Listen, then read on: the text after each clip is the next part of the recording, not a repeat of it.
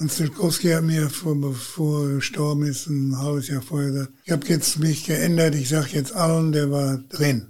Da habe ich Ruhe. Hallo, hier ist wieder Pini mit der neuen Folge von Football Wars My First Love.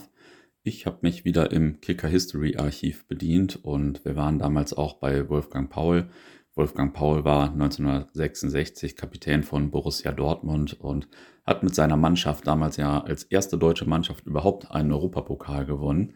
Und ja, daher war es für mich natürlich eine riesige Sache, ihn zu interviewen, zumal ich ja mal mit Podcasten angefangen habe, um solche Erinnerungen festzuhalten. Vielen Dank daher an die Kolleginnen vom Borusseum-Team, die damals den Kontakt hergestellt haben und generell schon ein paar Mal Kontakte hergestellt haben oder Räume organisiert haben. Echt immer top. Und äh, natürlich vielleicht ein Grund mehr ins Borusseum zu gehen, das nach dem Umbau auch einfach richtig top geworden ist. Also ähm, sollte jeder BVB-Fan auf jeden Fall mal besucht haben und jeder andere in Dortmund war natürlich auch.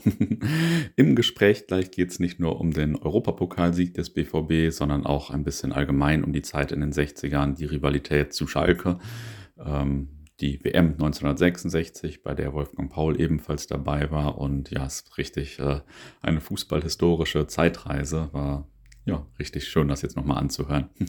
Viel Spaß beim Hören. Ich springe mal zur Saison 65, 66. Da kam ja Willi Fischke-Multhaupt als neuer Trainer und Sie wurden Kapitän. Das war sicher eine große Ehre, oder? Das war eine große Ehre, ja. Äh, das lag aber auch daran, vor mir war Aki Schmidt. Der war nicht so ganz äh, in seinem Sinn, weil er immer ein bisschen leichtsinnig war und, und, und. Äh, wir fuhren ja vor jedem Heimspiel nach Kreisau in die Sportschule und haben von da aus dann die Spiele mit dem Bus besucht, auch in Dortmund. Ja, dann war dann immer noch äh, abends Remedemi auf einigen Zimmern. Da war ich natürlich nicht bei, warum auch immer. Und äh, ja, dann wurde das geklärt, dann ist der Aki irgendwie sauer geworden und dann hat Fischken dann gesagt, äh, wir haben noch einen, der kann das auch gut. Und dann habe ich den Posten übernommen und das war es dann bis zum Ende meiner Karriere. Und ähm, dann kamen ja die großen Europapokalspiele. Ich habe gelesen, die erste Runde war ja auf Malta bei Floriana FC und äh, ich glaube, das war so ein Platz aus Beton und ich glaube, Stanley Bude hat sogar mit Turnschuhen gespielt und das ging irgendwie sogar, hatte so ein Gefälle, der Platz. Kann, kann das sein? Ja, der Platz, der war, ja, Gefälle, das war nicht ganz so schlimm. Aber äh, Stanley Buda weiß ich noch genau, der, wir waren dann um, zum, zum Training am Platz und dann hat er mit äh, Stollenschuhen gespielt, mhm. wollte spielen. Mhm. Beim Training hat, musste der Betreuer damals noch quer durch die Stadt und ihm die Nockenschuhe holen. Mhm. Okay. Ähm, und dann ging es gegen Sofia und eine Runde später dann äh, folgten die Duelle gegen Atletico Madrid. Atletico Madrid war auch schon ein richtig großer Verein damals, oder? Vom Namen her waren die schon richtig groß, ja. Ähm, war der BVB denn dann Favorit gegen Atletico oder? Favorit waren wir eigentlich nie, mhm. weil wir ja noch gar keinen Namen in dem Sinne hatten. Wir waren zwar eine deutsche Mannschaft, aber Köln und Hamburg und die waren alle schon viel bekannter. Aber nee, das haben wir uns erst dann erarbeiten müssen. Ähm, gerade bei dem Spiel gegen Atletico, aber auch äh, bei allen dann erscheint die rote Erde immer sehr dunkel und einige Spieler haben auch gesagt, dass man aufpassen musste, den Ball überhaupt zu sehen. Also das war noch nicht so ein starkes also Flutlicht wenn Sie wie heute. Ne? abends hier wären, könnten Sie eine Lampe hier vorne noch sehen von der, vom Stadion. Ah, okay. Also die ist hier in Bäumen genauso hell noch wie damals. Ah, Cool. nicht schlecht. Und ich habe auch gelesen, dass man in der Zeit während der Pause oder während des Spiels eigentlich nichts trinken durfte, so, weil das als Ja, das, das war ja eigentlich äh, eine Sache, die äh, bis heute keiner verstanden hat. Das haben wir selbst beim, beim Spiel, ist klar, durfte man nichts trinken, Halbzeit sowieso nicht. Beim Training nachmittags oder morgens, wir haben ja zweimal am Tag richtig Power gemacht, im äh, Hirschpark unten dann haben wir aber auch schon mal Durst gekriegt dazwischen. Und dann, das gab's nicht und und und. Dann mussten wir alle abwechselnd immer zur Toilette. Warum? Weil da ein Kran war. Wasserkran. Haben wir gesoffen. Unvorstellbar heute. Wasser, wie die Spieler das heute am Platz kriegen, an der Laufbahn oder so, wenn sie da stehen, gehen wir eben an der Seite und trinken sie einen Schluck Wasser, war verpönt. Ich habe da schon so oft einen Arzt nachgefragt, die können sich aber keinen Reim rausmachen. Denn was ich ausschwitze, muss ich ja irgendwann wieder haben. Ne? Ja. Das kann jetzt im Hochsommer gewesen sein und, und, und. Trinken gab's nicht. Wahnsinn. Da war die Medizin noch nicht so weit. Ja, verrückt. Im Halbfinale war dann ja West Ham United der Gegner und West Ham war Titelverteidiger, ähm, hatte Bobby Moore in seinen Reihen, der war ja Kapitän der englischen Nationalmannschaft. Ähm, hatte Ihre Mannschaft dann damals ein bisschen Bammel vor West Ham oder dachten Sie, die kommen gerade recht? Nee, die waren richtig begeistert, alle, dass wir gegen solche große Gegner spielen konnten, durften und und und.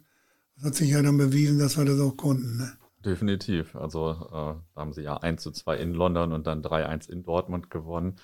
Ähm, und sie selbst müssen ja beim Hinspiel da der Turm in der Schlacht gewesen sein, denn nach dem Spiel forderte die Presse, dass sie bei der WM in England dabei sein müssen. Ja, also das war ein ich, großes Spiel. Ja.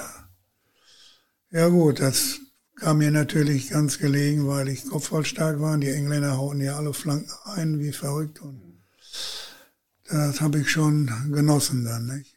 angeblich waren die auch hinterher, man mir später mal erzählt, äh, interessiert an, an meiner Person und aber das ist im Vorstand nie äh, weitergesagt worden. Bis Wollen Sie verpflichten, aber äh, der Vorstand hat das vorsichtshalber gar nicht gesagt. genau. ah, okay. Unvorstellbar. Das war wirklich auch eine andere Zeit. Aber ich wollte vorhin noch mal sagen, da mit der Wassertrinkerei und so, ne? mhm. Das war ja auch die Zeit, wo man äh, noch nicht so ärztlich betreut wurde. Wir hatten zwar einen Mediziner, Dr. Melliva, und der war bei jedem Training da. Der kam auch schon sonntags morgens hier hinten gefahren zum Frühstück, Kaffee trinken, wenn umgestaucht war oder irgendwie verknickt war oder dann hat er schon seine Salbe und Wasser und was alles mitgebracht.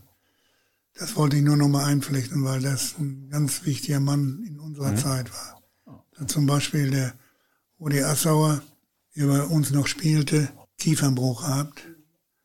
Und äh, der hat dann bei ihm ein paar Tage geschlafen, weil er ja. das behandelt hat. Oh, okay. Sowas Stark. spricht heute keiner mehr von.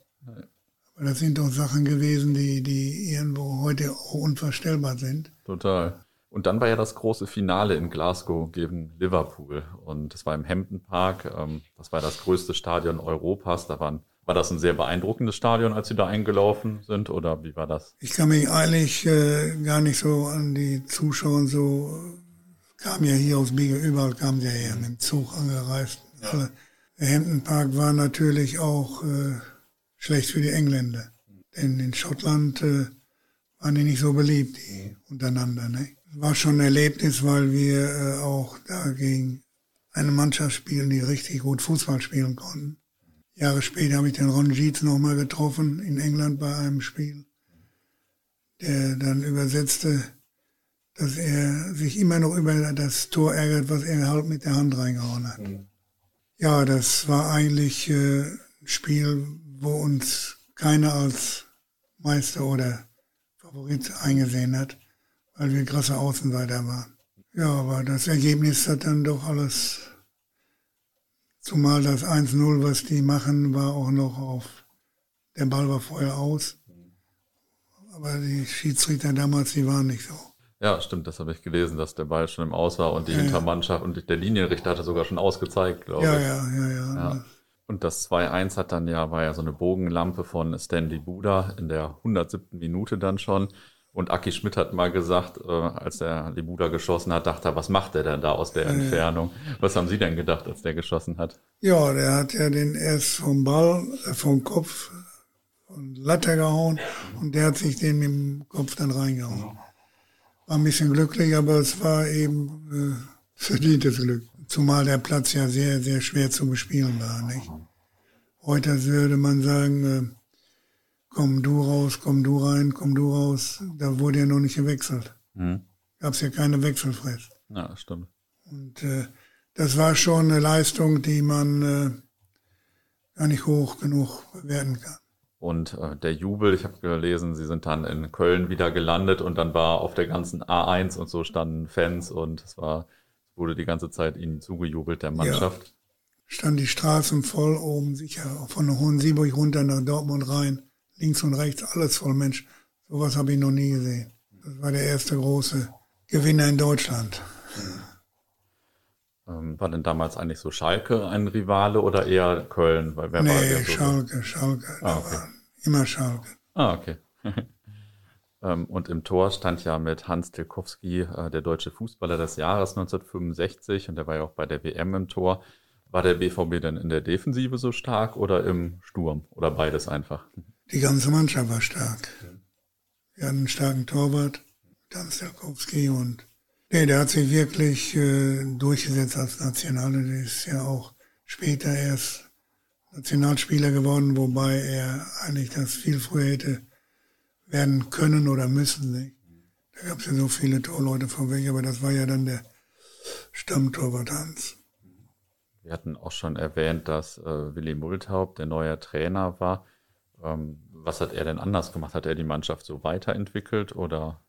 Naja, also Fischken war mit äh, Werder Bremen ja nun hat er alles erreicht, hat er uns äh, trainiert und er war ein, ein Typ, so, so ein Vatertyp konnte sehr böse werden, aber auch äh, so, wie er mir das damals beigebracht hat, äh, als Spielführer ein richtig lieber Trainer sein. In welchem Spielsystem haben Sie eigentlich damals gespielt? WM-System. Wir haben dann mal versucht, dieses Spiel zu machen, was die Italiener damals machen, das war Catenaccio. Das war so ein, so ein, so ein, so ein Abwehrschlacht immer und äh, wir sind aber bei WM überwiegend geblieben. Ich gehe nochmal auf die Bundesliga ein. Ähm, der BVB war ja zwischendurch 14 Spiele ungeschlagen und in der zweiten Saisonhälfte auch lange Tabellenführer. Ähm, ein Höhepunkt war ja auch das 7-0 gegen Schalke. War das ein besonderer Triumph, auch weil das Schalke war? Oder? Ja, das war nicht nur äh, an dem Spiel, sondern immer, wenn man gegen Schalke gespielt hat, was Besonderes. Mhm. Ja, heute auch noch. Leider sind sie ja abgestiegen, aber ja. 7-0 war dann natürlich eine große Sache, wobei mir auch andere Spiele, glaube ich, 6-2 und so ja, geworden. Ja, das war schon. War immer was Besonderes.